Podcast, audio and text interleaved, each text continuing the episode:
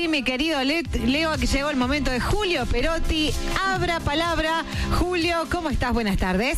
Hola, ¿cómo les va de nuevo? ¿Qué dicen? Muy bien, Julio. Muy bien, Ah, Julio. bien, bien. Acá estamos. Un día con muchas noticias, mucha información. Con mucho, sí. Mucho aumento, pero bueno. Sí, y sí. Es lo no hay que hay. otro, no hay- es lo que hay. Eh, ¿Se acuerdan que ayer planteábamos eh, en el Abra Palabra esta, quién era este señor Steve Forbes que le sugería a Javier Milei dolarizar como una alternativa para terminar de consolidar esta idea de sacar a la Argentina de, de la crisis? Bueno, eh, todo bien, la dolarización es una propuesta que venimos escuchando desde hace mucho tiempo, pero nos sigue quedando una duda, ¿no? Por ahí uno siente como una duda existencial, ¿no? ¿Cómo será nuestra vida cotidiana bajo un régimen de dolarización? Ecuador es un ejemplo. Allí la dolarización se implementó allá por el año 2000 cuando el país atravesaba una grave crisis financiera y social. ¿no? La dolarización en Ecuador consistió en reemplazar el sucre, la moneda nacional, por el dólar estadounidense como moneda de curso legal. Walter Spurrier es ecuatoriano y economista. Dos razones de sobra para que nos pueda contar bien cómo se desarrolla el proceso. Hola Walter, buenas tardes. Buenas tardes, Julio, ¿cómo estás? Eh, Muy- Espero que todo les vaya bien por allá en Argentina. Bueno, Walter, que queríamos por favor que nos cuentes cómo arrancó en Ecuador el proceso de dolarización y que luego vayamos llevando hasta cómo están hoy los ecuatorianos. Pero contanos qué pasó el día en que la gente se dio cuenta que de pronto había una nueva moneda y que era el dólar. Bueno, al principio, eh, para el grueso de la población estaba un tanto desconcertada, ¿no? Porque una cosa es para las personas de clase media para arriba que eh, están acostumbradas a viajar al exterior o, a- o que hay ciertos productos que se los vendían en dólares porque había una inflación muy alta.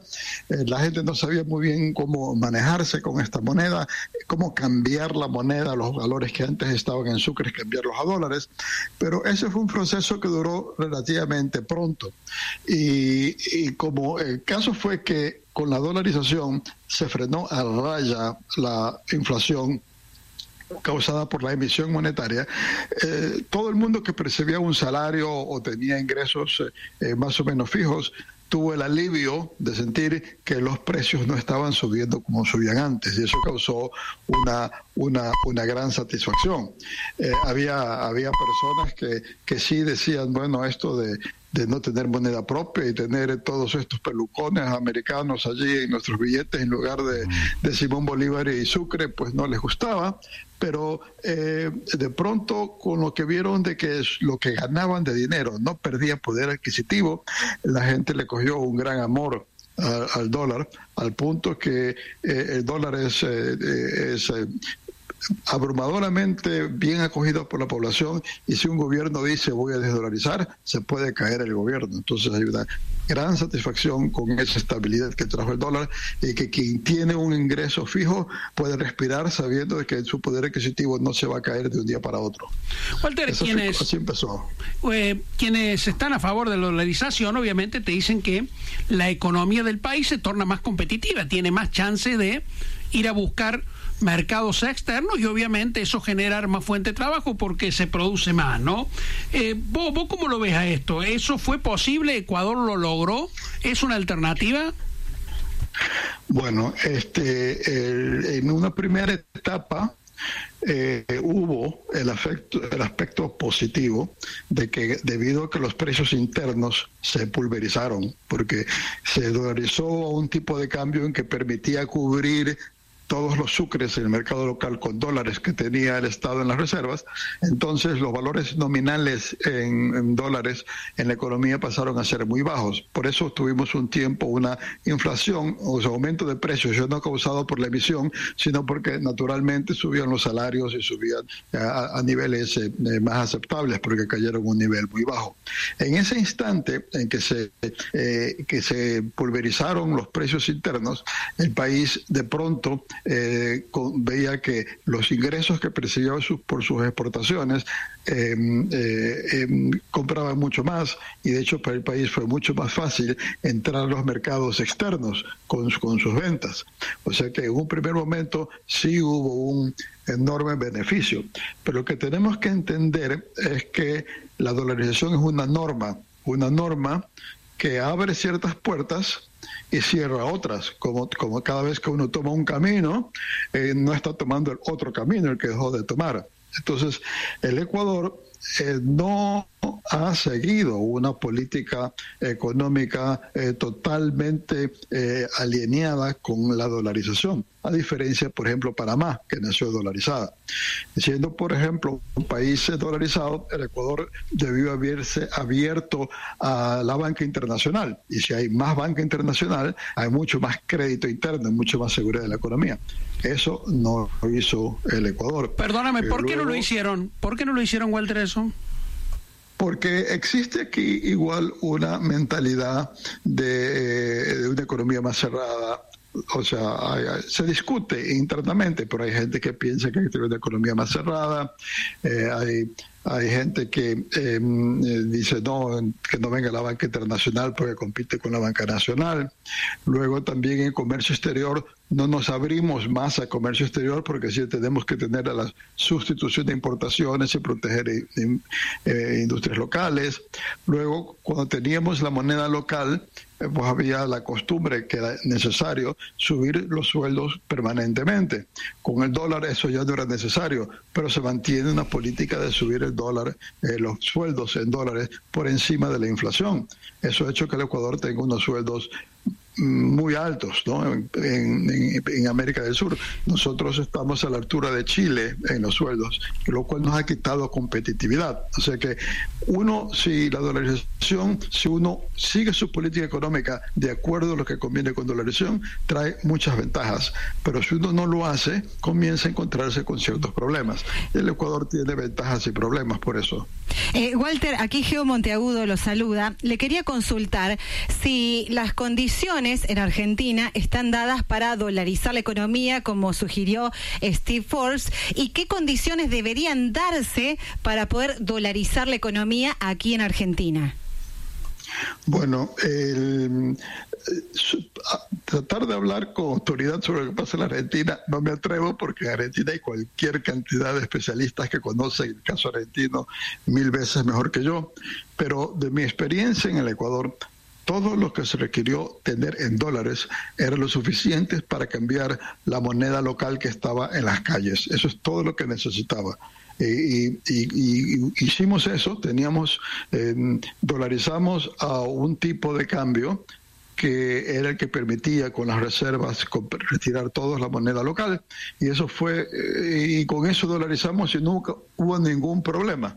Entonces eh, yo me atrevería a decir que pienso a pensar eh, pienso estar más de acuerdo con quienes creen que Argentina ya podría dolarizar que los que dicen hay que esperar así que se cumplan con ciertas condiciones. Yo, pero como digo, habrán los expertos que, que conocen el caso más de cerca. Estamos con Walter Spurrier, que es economista ecuatoriano.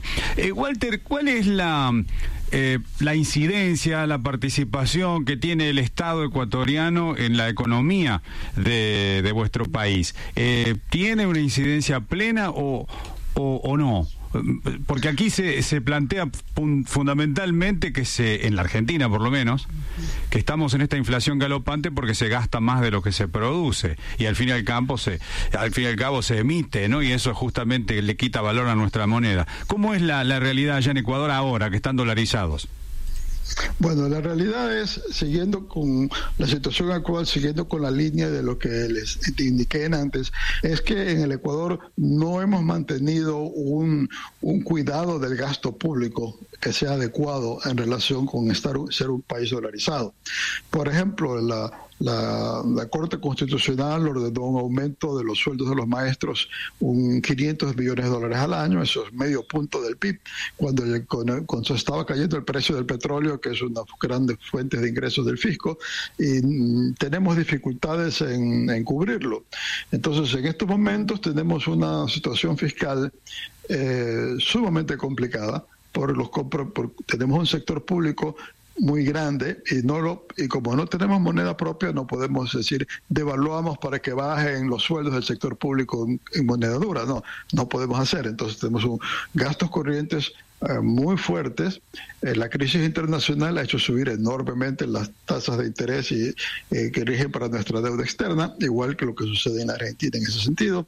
Y más bien los precios del petróleo están relativamente débiles frente a, a lo que habían, eran en años atrás. Entonces, estamos en una situación fiscal muy, muy complicada. El gobierno acaba de aprobar un paquete de, reformas tributarias muy fuertes, de pagos de anticipos por parte de las empresas, eh, eh, impuestos específicos para la banca, y no le van a alcanzar para cubrir sus compromisos. O sea, podemos estar entrando en una situación similar a la que tuvo la Argentina cuando comenzaron a, circular los LECOPs y patacones y, otros tipos de papeles fiscales por, por falta de suficientes dólares.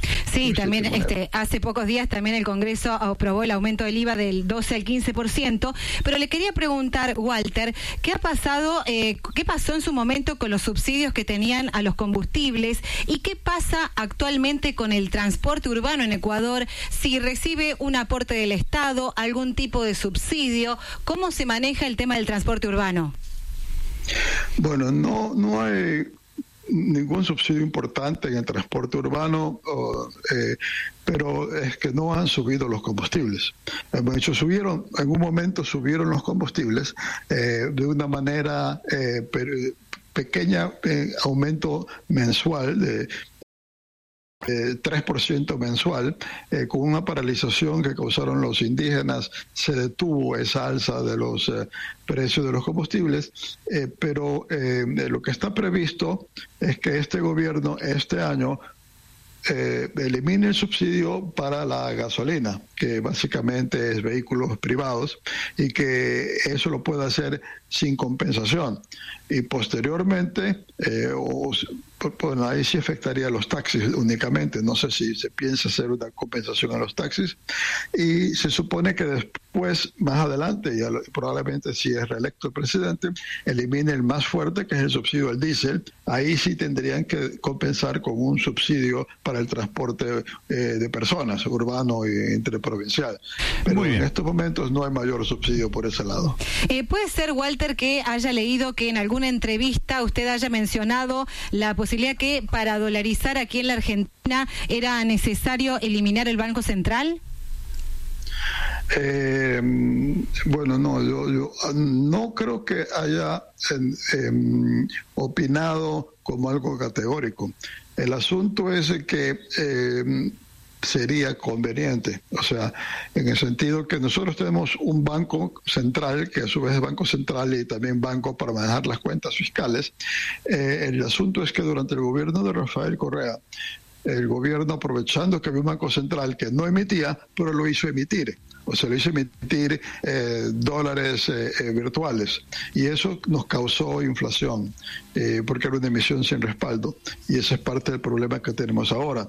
Entonces, si no tuviésemos Banco Central, Correa no hubiera podido hacer eso. Entonces, no creo que sea indispensable el Banco Central, pero pensando que puede venir un gobierno populista más adelante, probablemente sería lo mejor que no haya un banco que emita moneda. A ver, le pido un pequeño ejercicio de matemática mental, eh, eh, Walter. Eh, aquí, pesos más, pesos menos, digamos, este, un dólar 1.200 pesos argentinos, ¿verdad? Vamos a suponer que, que dolarizamos a partir de mañana, no existe más el peso argentino y corre el dólar. Si yo gano un millón doscientos mil pesos, paso a ganar mil dólares. Y si debo un millón doscientos mil pesos, paso a deber mil dólares. ¿Eso ocurriría en la práctica? Bueno, eh, lo que yo puedo decirle de eso es un poco más bien de la experiencia de lo que yo estudié el caso argentino, cuando lo de la convertibilidad. Ahí te comienza eh, a jugar lo relativo al, al desagio y las tasas de interés. Probablemente sí, sería eso de que pasa a ganar tanto y deber tanto, convertir todas las cuentas en dólares en caso de dolarización. Y luego, y el punto es a qué tasa de interés paga ese crédito de esa deuda eso termina siendo manejado por parte de una ley que tendría que emitir el, Congreso sobre eh, cómo se convierten las tasas de interés de préstamos en pesos, que las tasas de interés son muy altas, a a, préstamos en dólares, que las tasas de interés tendrían que ser bajas. Eso tendría que hacerse por una ley. Pero en efecto, el, sueldos y, deudas se convertirían al dólar el mismo tipo de cambio. A dólar de mercado, digamos. Claro, A, mil pesos. Al dólar que termine el Estado, porque puede no determinar el dólar de mercado, sino lo podría poner algo más alto o algo más bajo. Muy bien. Ah, muy bien. Muchas gracias. Bueno, Walter, muchísimas, muchísimas gracias. Eh, creo que no va a ser la, la, única oportunidad en la que vamos a conversar a medida que si avanza este proceso en Argentina, seguramente serás nuestro consultor para ir contándonos cuán bien lo vas viendo o cuán equivocado está el camino que, que se adopte. Te agradecemos muchísimo, Walter, desde Córdoba, Argentina. Bueno, Julio, aquí siempre a la disposición de ustedes, felices de poder dialogar con ustedes sobre este caso. Muchas gracias, Walter Spurrier, economista, director de análisis semanal.